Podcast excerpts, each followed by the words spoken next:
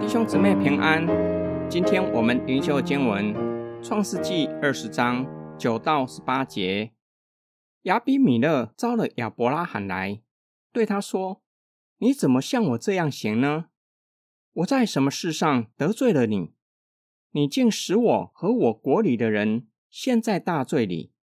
你向我行不当行的事了。”亚比米勒又对亚伯拉罕说：“你见了什么才做这事呢？”亚伯拉罕说：“我以为这地方的人总不惧怕神。”必为我妻子的缘故杀我。况且她也实在是我的妹子，她与我是同父异母，后来做了我的妻子。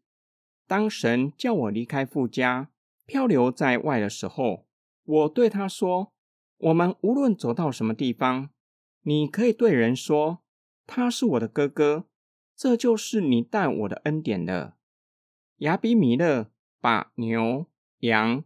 胡碑赐给亚伯拉罕，又把他的妻子莎拉归还他。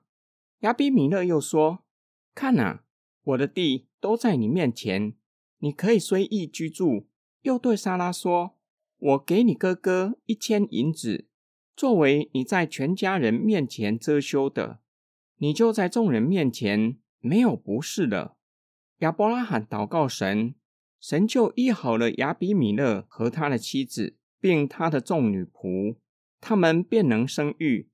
因耶和华为亚伯拉罕的妻子莎拉的缘故，已经使亚比米勒家中的妇人不能生育。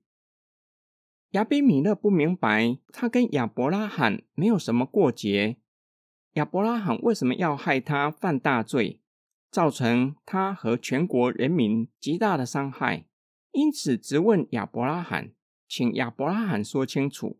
亚伯拉罕表明，自以为基拉尔人不惧怕上帝，必会妻子的缘故而杀害他。亚伯拉罕会这样说，有可能经历基拉尔王亚比米勒没有先询问他的意思，直接将莎拉强行娶走，才会如此回答他。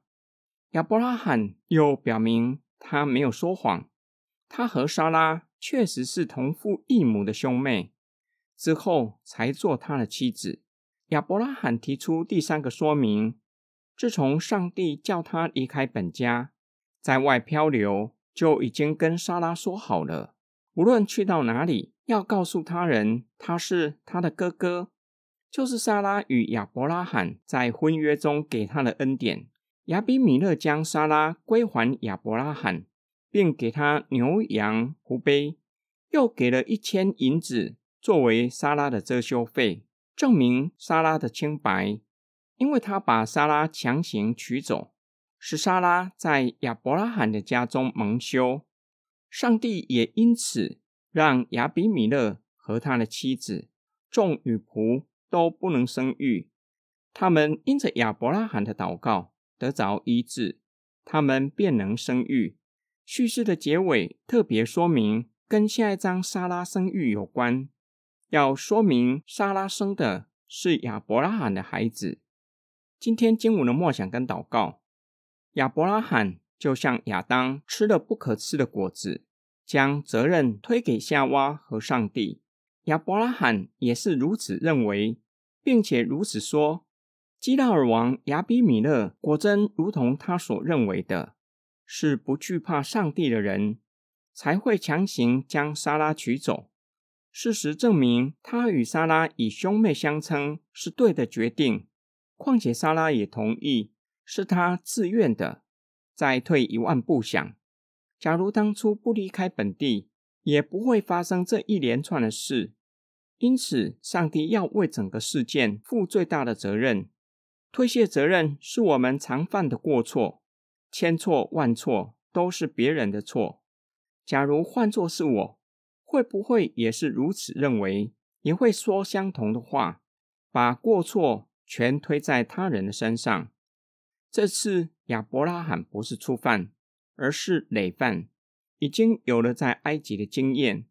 为什么还会犯相同的过犯呢？我们是否也是如此？在相同的恶事上是惯犯，不是初犯。这则的叙事让我们看见最大的问题在于不敬畏上帝，没有完全信靠上帝。亚伯拉罕若是敬畏上帝，相信他是独一真神，会不会不会犯相同的过犯？很显然的，亚伯拉罕害怕基拉尔人更甚。亚伯拉罕有了埃及的经验，应该认识到上帝是全地的主宰，他在全地掌权，在法老王心中工作，势必也会在亚比米勒心中工作。这样有什么可以惧怕的？信仰不是我们知道多少，或是经历多少，而是活出所信的，将所知道和经历的活出来，成为生命的见证。成为上帝赐恩福的管道，我们一起来祷告。爱我们的天父上帝，感谢你透过今天的经文教导我们，并叫我们反思：若是将眼目专注在环境，很容易失去信心和盼望。因为世人，包括我们在内，都是不敬畏上帝的人。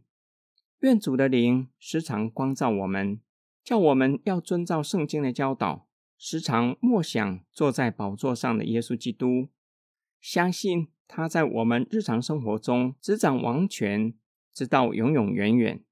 我们奉主耶稣基督的圣名祷告，阿门。